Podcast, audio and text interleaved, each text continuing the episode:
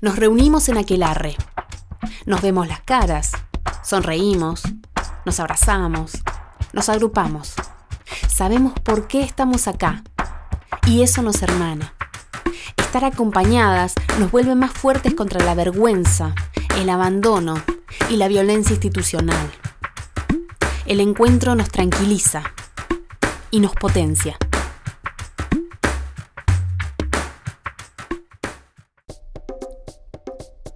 Del llamado al encuentro cara a cara.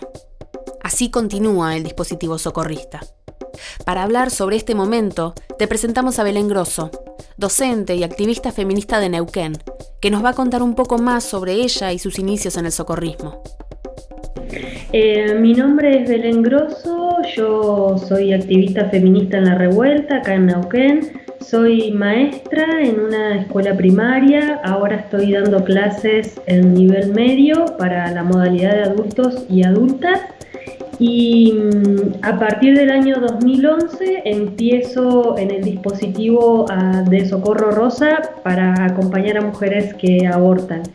Y estuve en los comienzos de la red porque, digamos, a partir del, impulso que tuvimos nosotras acá eh, y los deseos de contagiar, em, bueno, la, pasión que, que nos producía acompañar a esas mujeres, fuimos extendiendo en distintos puntos del país y, digamos que desde acá impulsamos el socorrismo. Entonces sí estoy desde los comienzos de, la red de socorrismo. Nosotras cuando empezamos a acompañar mujeres en el año 2010, eh, empezamos a desarrollarlo mucho más al dispositivo y cuando empezamos a ir a otros lugares del país, hicimos algunos acuerdos políticos de qué manera queríamos acompañar a las mujeres. Y para nosotras era fundamental, pero de base, encontrarnos con esas mujeres, que ellas nos conozcan y nosotras conocerlas a ellas. No nos alcanzaba solamente con la llamada telefónica, que si bien una podía transmitir tranquilidad en esa primera llamada, la verdad que el encuentro em, para nosotras era como una parte fundamental de todo el acompañamiento, ¿no? Que ella pudiera ponerle rostro a la que estaba del otro lado del teléfono y nosotras eh, poder mirarla, poder eh, acariciarle la mano, poder escuchar todo, todo su cuerpo, todas sus, sus silencios, sus miradas. Entonces fue una decisión política muy importante. Y a partir de, de, la cantidad de llamados y de acompañamientos que tuvimos, decidimos hacer encuentros cara a cara grupales, porque al principio eran solo nos encontrábamos con una mujer y a medida que, que el socorrismo creció, eh, ya no nos, no nos alcanzaba el tiempo ni la energía eh, corporal para, para verlas de manera individual. Así que por una cuestión de tiempos y de que éramos pocas, decidimos hacerlos grupales y después, a partir de esa primera experiencia, que fue como una necesidad, descubrimos también la potencia que tenía el encuentro grupal cara a cara, ¿no? Porque las mujeres se encontraban tres, cuatro, cinco mujeres se encontraban con el mismo problema y cada una en ese encuentro podía contar qué, qué cosas les estaba pasando, cómo es que llegaron a quedarse embarazadas, por qué toman la decisión. Y eso eh, una podía encontrarse con la otra en forma de espejo o quizás era se veía en la otra eh, de distintas maneras, ¿no? Entonces creo que, surgieron muchos acompañamientos y las mujeres se quedaban mucho más tranquilas habiendo otras que estaban pasando por, la misma situación, porque nos ayudaba también a mm, sacarlo de lo clandestino, politizarlo mucho más, ponerlo en el ámbito de lo cotidiano. Entonces, eh, cuando una dice, bueno, me está pasando a mí, pero también le está pasando a tres o a cuatro o a cinco que estamos en la misma situación, una lo puede sentir distinto, ¿no? Se siente distinto corporalmente y se atraviesa de manera distinta.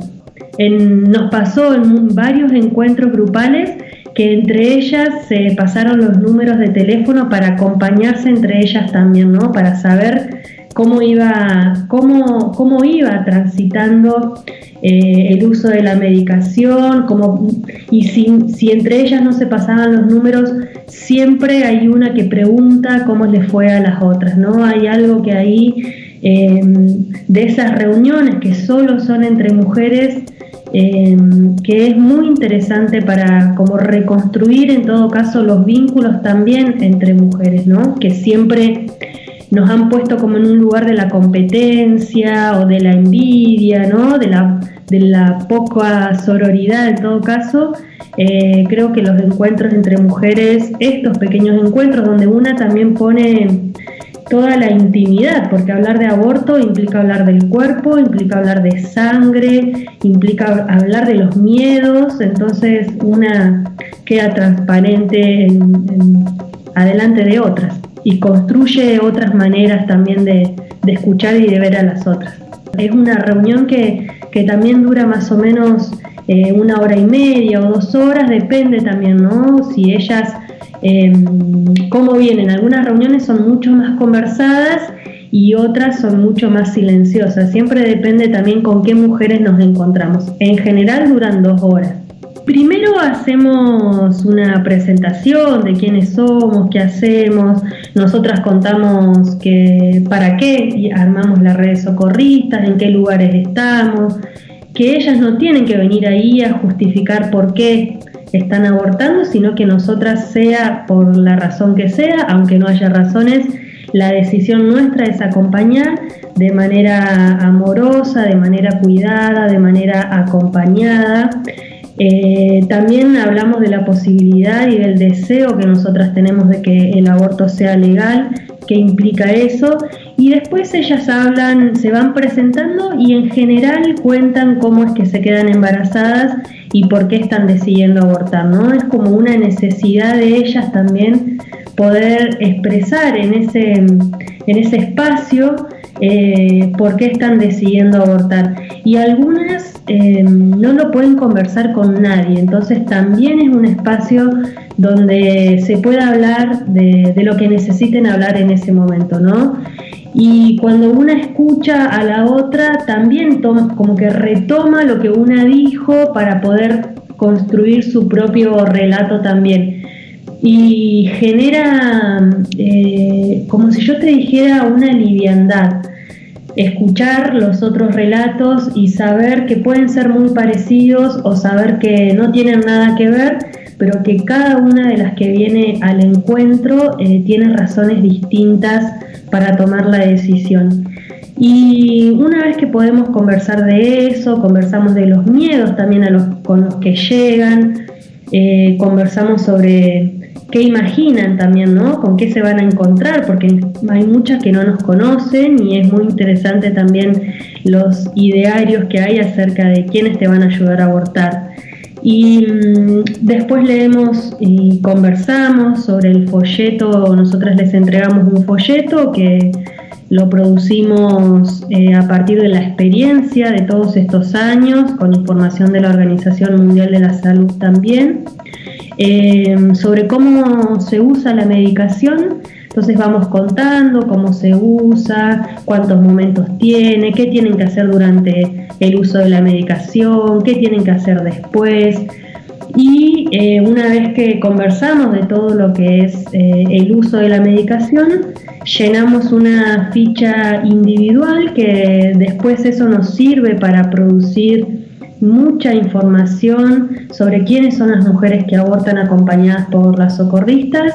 Esa, esa ficha que nosotras le llamamos protocola eh, está unificada en todo el país, toda la red de socorristas eh, tiene la misma protocola y eso nos permite después producir información a nivel nacional o a nivel local o a nivel de grupa o a nivel eh, de región, digo, distintos modos de mostrar la información.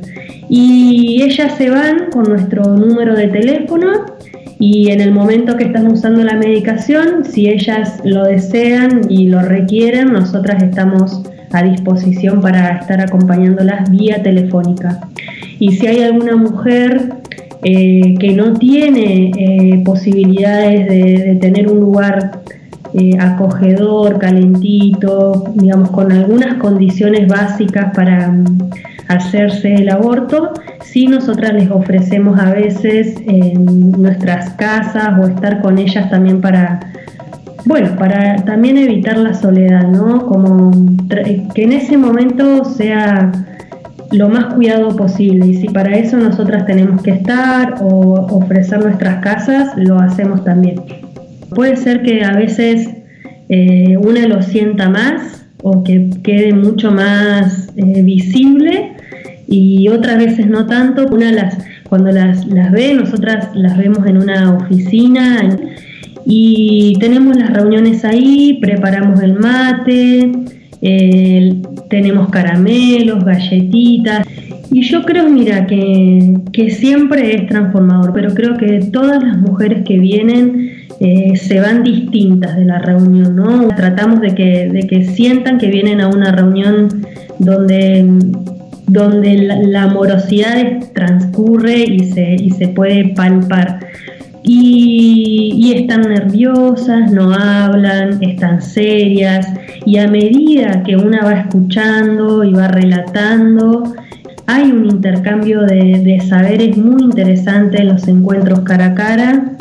Y mm, a partir de, eso creo que, cuando termina la reunión eh, se ríen, están mucho más relajadas, seguras y lo pueden expresar cuando, cuando se van y te abrazan agradeciéndote. Te dicen, me voy mucho más tranquila, estoy mucho más segura de, antes de llegar, gracias por todo. Digo, como en la propia reunión, en esas dos horas, se van como, como desarmando también muchos prejuicios, hay una escucha muy atenta, se van eh, con muchas dudas también, entonces eh, la práctica esa tan, tan clandestina, al estar con otras se desclandestiniza un poco, ¿no? Entonces eso ya encontrarte con otras mujeres eh, te aliviana un montón. Y eso nos han dicho muchas mujeres, ¿no? De, bueno,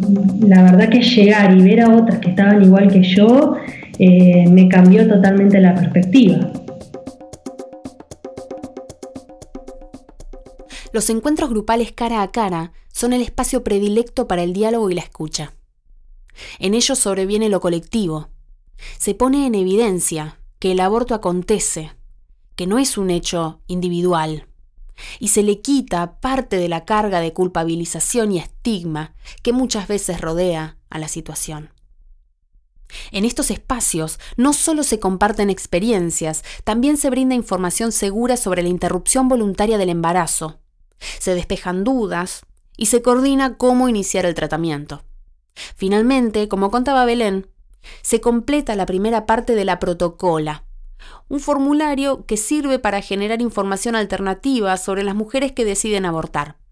Esta protocola se compone de otras dos partes. La segunda se completa durante el proceso de uso de la medicación y la tercera una vez realizados los controles médicos post-aborto.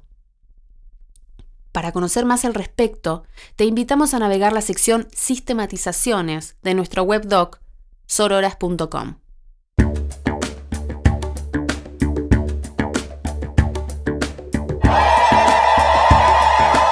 Somos socorristas. Somos auroras.